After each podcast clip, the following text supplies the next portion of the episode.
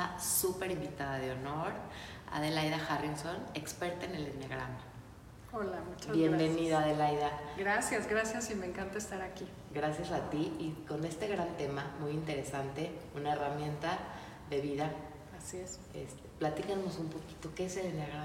Mira, el enneagrama es una herramienta de autodescubrimiento o de conocimiento personal que describe nueve maneras de pensar, de sentir, de reaccionar, de enamorarte, de trabajar, de todo, de comunicarte. En realidad es una herramienta que fue de origen muy antiguo porque puede venir del siglo III. Pero en 1970 Claudio Naranjo, un gestaltista y psiquiatra chileno, se dedicó a sistematizar la herramienta. Entonces la hizo científica, la ligó al DSM-3, a la patología y a la psicología moderna, ¿no? Entonces lo que conocemos es gracias a él que se sistematizó. ¿Y para qué sirve el enneagrama? Sirve para conocernos, para saber por qué esas reacciones automáticas que tenemos, de dónde vienen. Y lo que es curioso es que los seres humanos hacemos nuestra personalidad o se forma hasta los siete años. Y a los siete años, pues no tenemos un neocórtex muy formado, nuestro cerebro no es muy racional. Y desgraciadamente es como el marco de referencia que usamos a lo largo de toda nuestra vida. Entonces lo que hace el enneagrama es decirte cuál es la estrategia que usaste de niño, que te funcionó en tu entorno, pero que a lo mejor hoy tienes que actualizarla porque te trae más dolores de cabeza que beneficios.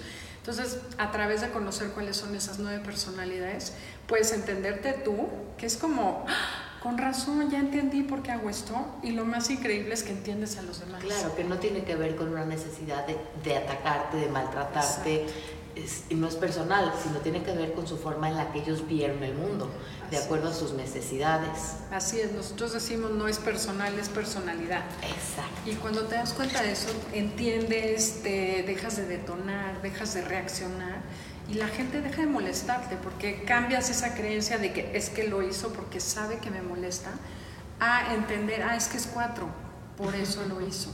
Y cuando entiendes, se desactiva el mecanismo de defensa y empiezas a encontrar cómo comunicarte de esencia a esencia con la persona, que es lo valioso del ser humano, ¿no? Claro, porque finalmente vivimos en un sistema y cuando cambias tú cambia el sistema. Exactamente. Y si ya empiezas a entender y no juzgas de alguna manera y, no, te, este, no te sientes atacado, sino entiendes que lo hace desde sus necesidades, desde su forma de reaccionar, de alguna manera pues cambias. Así es, es una manera diferente de mirarte a ti y mirar al otro. Claro. Y la verdad es que genera mucha compasión por lo que está viviendo la otra persona. Entiendes dónde está parado, te comunicas mejor, tu vida de verdad cambia, como dices tú, tú cambias, cambia tu vida y todo se vuelve más fácil en las relaciones humanas. Qué maravilla. ¿Y tú crees que nos puedas dar un poquito de cada número? A ver si... Claro este, que sí. Sí, entiendo que esto es algo muy profundo, que tiene este, ¿no? que estudiarse de alguna manera, pues lleva años y... Este, sí, pero te puedes dar una idea general lo que sí les pido no lo confundan con el horóscopo. Exacto. Porque no es un horóscopo, no es una cajita donde te meto, sino es donde tú te metiste, descubre cuál es y saca la verdadera esencia tuya, ¿no? La invitación es eso, no es para que te encasilles ni etiquetes a la gente, es para que salgas de esa etiqueta o ese marco en el que te metiste. Entonces, si quieres, sí damos una paseada por las nueve personalidades. Lo primero que me gustaría decirles es que es una estrategia de supervivencia y está basada en una creencia básica. Entonces, imagínate que el niño a los siete años sacó la conclusión de que si yo no soy así, no me van a querer y si no me quieren, me muero. Ah. Entonces se vuelve un mecanismo primario. Va a estar, este mecanismo es una respuesta que está en nuestro cerebro reptil, el más antiguo, ¿no? Entonces, el primero, la personalidad uno, es la que conocemos como el reformador. Son personas que buscan hacer lo correcto, mejorar el mundo que los rodea o mejorarse a sí mismos. Eh, como todo, tienen el gran talento de ver lo que se puede mejorar. Entonces, cada personalidad te hace bueno en algo, pero si exageras esa capacidad, te vuelves el policía de todo el mundo, te vuelves el juzgón, el criticón, el dueño de la verdad, y pues al rato todo el mundo ya te da la vuelta. somos muy perfeccionistas. Exacto. Hay unos, unos que son perfeccionistas, otros no, porque ya se sienten perfectos. Son como los que ven el, eh, como dicen, el frijol en el arroz. Entonces, es gente muy difícil a veces de estar en esta parte muy exagerada porque finalmente, imagínate este, ser un papá uno. ¿no? para los hijos este, ha de ser muy difícil, pues nunca, o, una pareja, uno, ¿no? O sea, nunca se cumplen las expectativas y saber que no tiene que ver con el otro. O sea, cuando entiendes que tiene que ver porque ellos son así, con ellos mismos, son sus propios jueces y se juzgan mucho más a ellos que a los demás. Entonces, cuando tú veas a uno que te está criticando, piensa que él se critica mucho más. Y es esa necesidad. Entonces, para el uno lo que tienes que aceptar es que eres perfectamente imperfecto y disfrutar la vida así como eres. ¿no? Ah, sí, también hay que darles un tip. Sí, sí, a ver, eres perfectamente imperfecto. Así es. ¿Tú como pareja o tú como uno? Como uno. Ah, tú como El chiste es saber, como uno, tú empiezas a criticar a los demás porque te sientes mal, claro, corrupto o que te falta. Entonces, el chiste es que veas al otro como un espejo, ¿no? Okay. Y que te entiendas. Al dos, la personalidad dos es totalmente diferente, es súper emocional y ellas o ellos son personas que buscan ser queridos y amados, ser necesitados y a través de eso garantizan su supervivencia. Entonces son personas que tienen la capacidad de detectar las necesidades ajenas, saben perfecto lo que el otro necesita y se lo dan. Cuando es lindo, es un detalle hermoso, son esas personas que te dicen justo lo que necesitas oír, te dicen cosas lindas, te ayudan, pero cuando exageras esto te vuelves manipulador, metiche y controlador. Claro, claro. Entonces, como todo hay que balancearlo. Y lo que tiene que aprender a hacer el dos es a darse a sí mismo antes de darle a los demás. Ah, mira, priorizarse. Exacto, porque así ya no cobras la factura. es como la mascarilla del, del avión, ¿no? Primero uno y luego a los demás, porque si no, ¿cómo, ¿cómo puedes dar al otro lo que no te das a ti Exacto, exactamente. Luego viene el 3. El 3 tiene que ver con el valor personal son esas personas, le conocemos como el ejecutor, porque son personas que logran lo que se proponen, llegan a la meta fácilmente. Su tema es que se necesitan sentir valiosos a través del reconocimiento y el aplauso ajeno. Entonces hago muchas cosas para que la gente me aplauda. Y eso empieza desde niños, cuando mi mamá me dice, wow, qué bueno, sacaste 10, me están fomentando el que sea yo así. Claro, como el, campeón, que va, la mirada, ¿no? La mirada del otro es lo que les da valor. Exacto, entonces, ¿qué tienes que hacer? Pues trabajar en el valor personal, porque si exageras eso, puedes volverte presumido, presuntuoso, frío y oportunista. Entonces, como todo, hay que Los narcisistas, por ejemplo, sí, como un narcisista. Son personas que van a la meta y no ven a los de en medio, no disfrutan la vida, se les olvida disfrutar el camino, ¿no? Por lograr, lograr, lograr. Mira, qué interesante. Sí, es muy interesante porque además el chiste es cacha cuál es esta estrategia que tú utilizaste y te sobreidentificaste.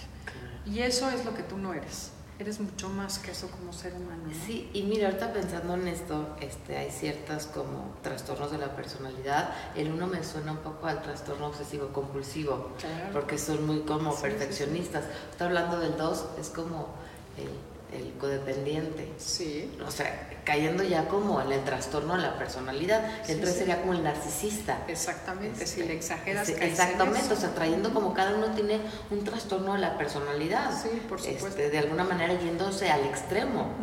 Entonces, hay una base este, psicológica. Sí, por supuesto. Haz de cuenta que el enneagrama es como el puente entre la psicología positiva y la psicología tradicional, porque describe cómo es que tus creencias van generando eh, como puntos ciegos hasta que acabas en el trastorno de personalidad. Ahora podemos tener un poquito de todas. Sí. De hecho, son cualidades humanas. Todos tenemos todas. Pero haz de cuenta que tú de niño decidiste, no, yo nada más voy a usar esta.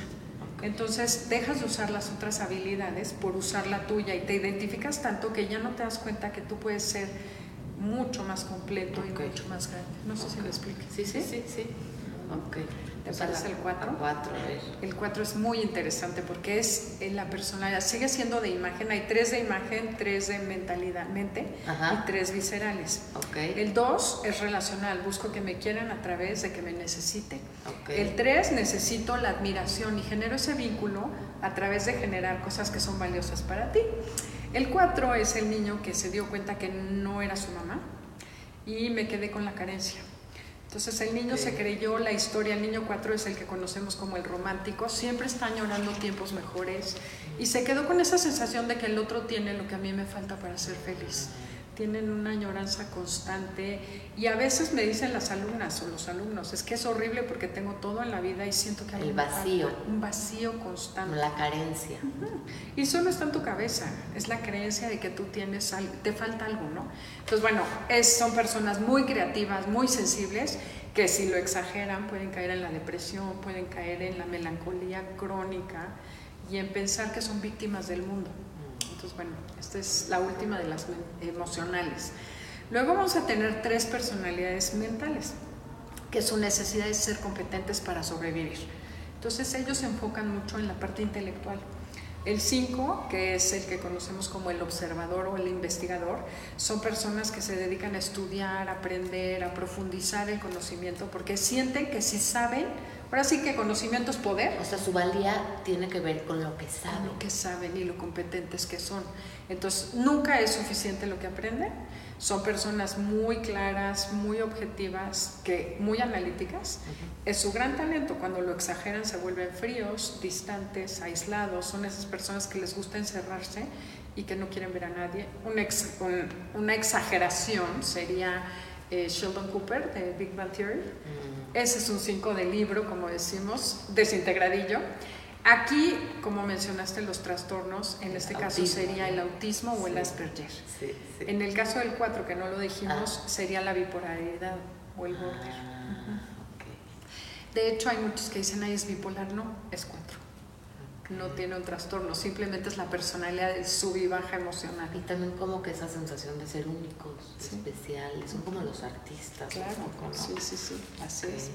Y luego, bueno, vamos a la 6, la personalidad 6 busca esa seguridad y esa competencia a través de estar preparado para lo peor que pueda suceder.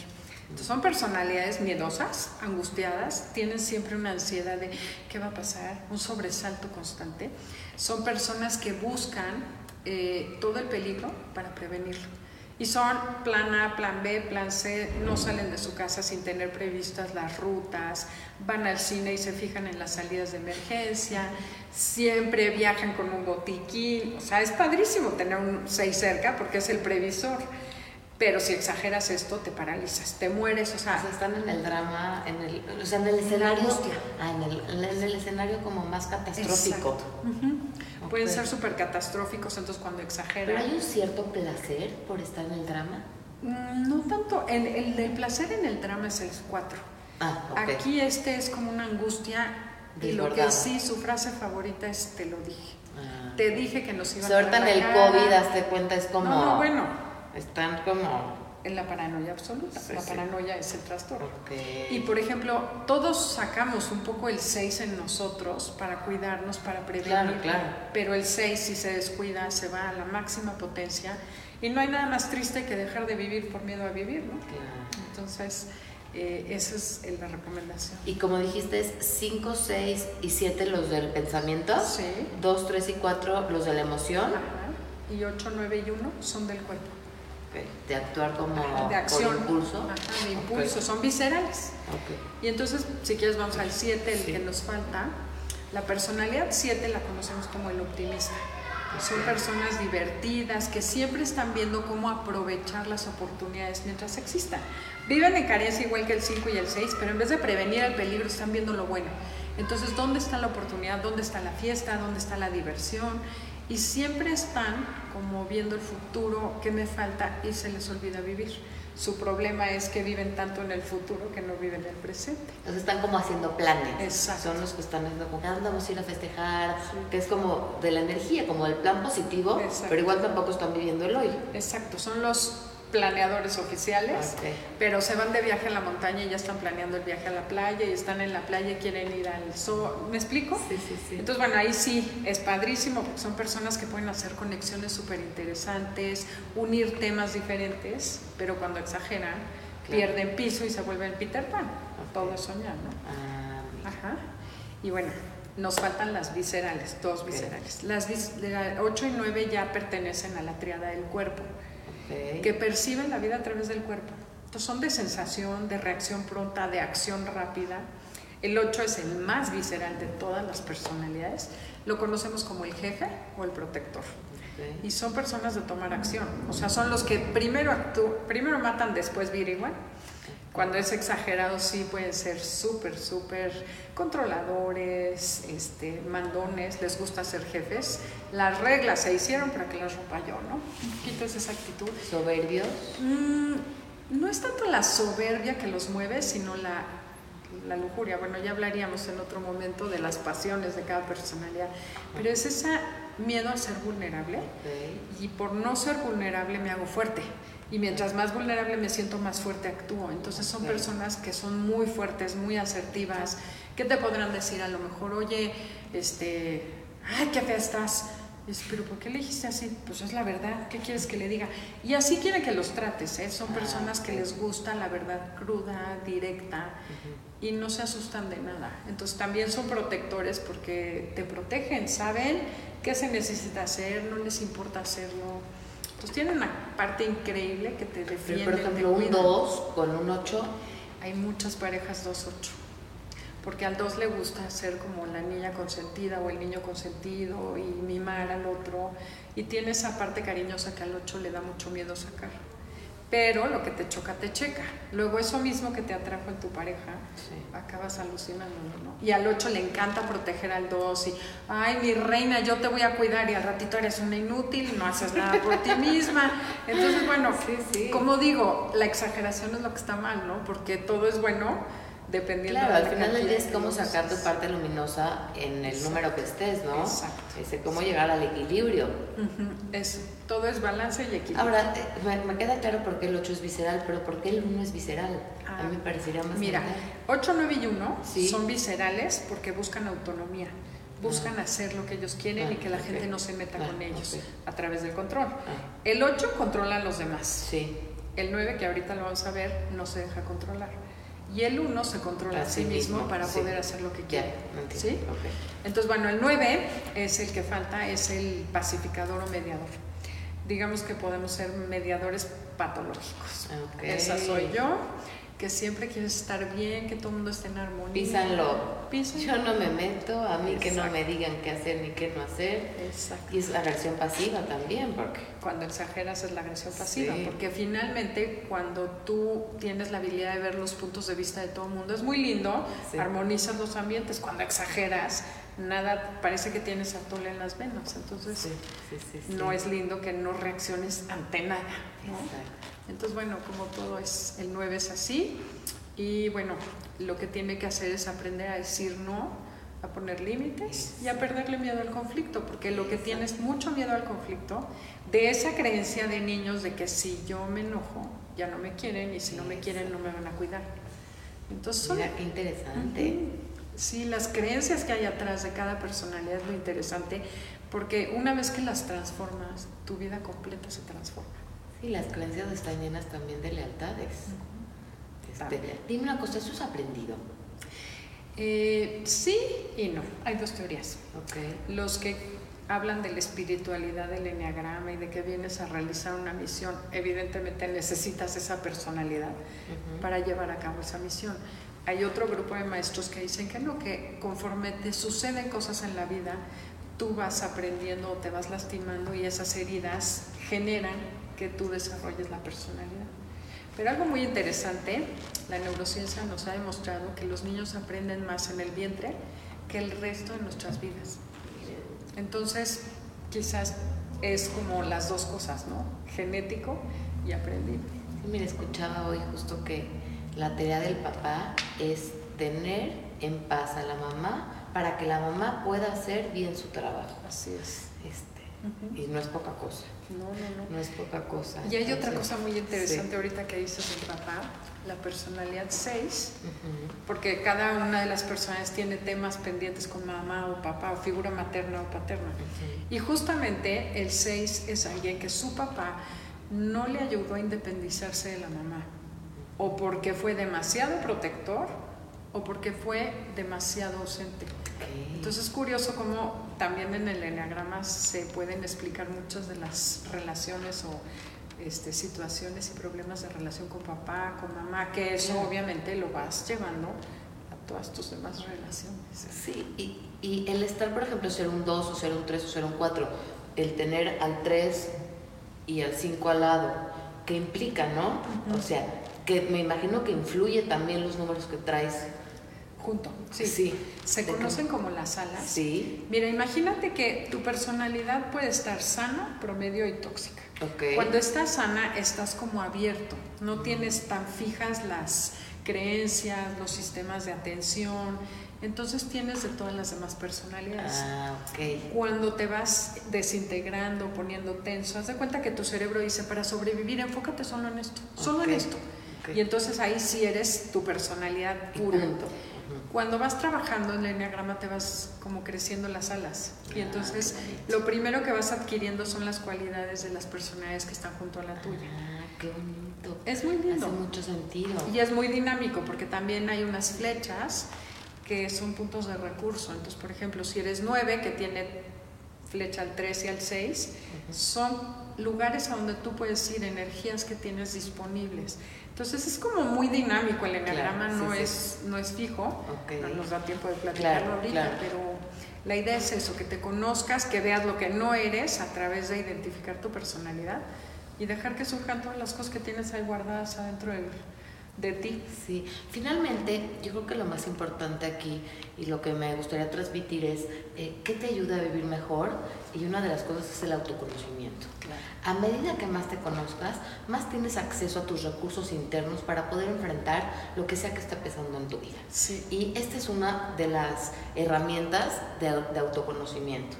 Así es. Y, y finalmente es una herramienta este, muy dinámica, divertida, amorosa, amable, clara, Sí. este, ¿no? Sí, Eh, yo, sí, ahorita que empecé a leer esto, me pareció este, eh, muy seductora, eh, muy, este, de alguna manera que te invita. Sí, la verdad es que tiene algo que es muy amable. Es como si estuvieras tomando una terapia cognitiva sin Ajá. estar en problemas. Ok. Entonces, en la vida diaria ya empiezas a verte y a cacharte y a observarte y dices, ay, yo hago esto y fulanita Y a los demás, esto", ¿no? A veces es más fácil. Claro, este, es más ¿no? fácil en otro. Sí, ya viste, ay, es que este amigo es tal, y es que mi papá es tal, y es que mi mamá es tal.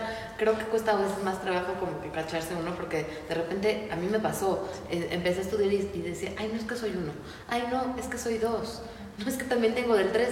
Y, y sí, al principio empiezas a, a verlo, este, que eres un poquito de todos, como te decía, y sí, finalmente te hace más sentido uno.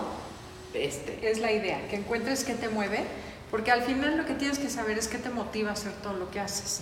Porque puedes tener la misma conducta haciendo muchas personas, o sea, una persona, uno y un cuatro, o un seis, pueden ser muy ordenados, pero el uno va a ser ordenado porque así debe ser, es lo correcto. El, Ok. un- el seis, porque es peligrosísimo dejar cosas tiradas. Claro. Entonces, ve qué te motiva. La, la idea sería invitar a- al público a que veas qué te mueve, qué te motiva, por qué haces lo que haces. Claro, el 2 puede ser que él necesite que lo quieran y por eso actúa de esa manera. Y, y si eres 3, porque quieres que te reconozcan. Y, y por eso estás hablando bonito. Y ¿no? entonces el chiste es eso. y ¿por que no está mal, ¿no? Finalmente es tu necesidad. Claro. Pero, este, pues, ¿qué te lleva a vivir mejor? Sobre todo que cuando te cachas, el proceso es primero, es como horóscopo, dices, ay, no, pues yo creo que yo soy esta y te empiezas a observar. Luego de repente te cachas haciéndolo. Y el mejor momento que es como magia es cuando te cachas que ya no lo haces. Eh, Que dices, ya hice algo diferente, ya no me enganché, ya no reaccioné. Y entonces ya te mueves a un espacio lindo donde puedes interactuar mejor con los demás. Pero lo más padre es que contigo mismo eres mucho más amable. Y puedes estar de una manera tan diferente y tan a gusto, porque ya no te preocupa tanto el que dirán, ya no te, ay, voy a decir esto para que el otro pase, dejas de tener expectativas y disfrutas más a eso. todo. Se baja el juez interno. Sí, muy muchísimo. Sí. Dime una cosa, ¿dónde te podemos encontrar? Mira, tenemos un programa de radio al que me encantaría invitarlos los Sí. sábados en MBS 102.5 a las 12 del día que se llama Enneagrama Conócete. Es E-N-E, agrama, Ujú. conócete. Ok. También tenemos redes Instagram, Facebook y Twitter, Enneagrama Conócete. Sí, Y- Igual las voy a poner Sí. este, Ah, ahí en, en IG y en Facebook. Eh, Este, las voy a poner para que. Sí.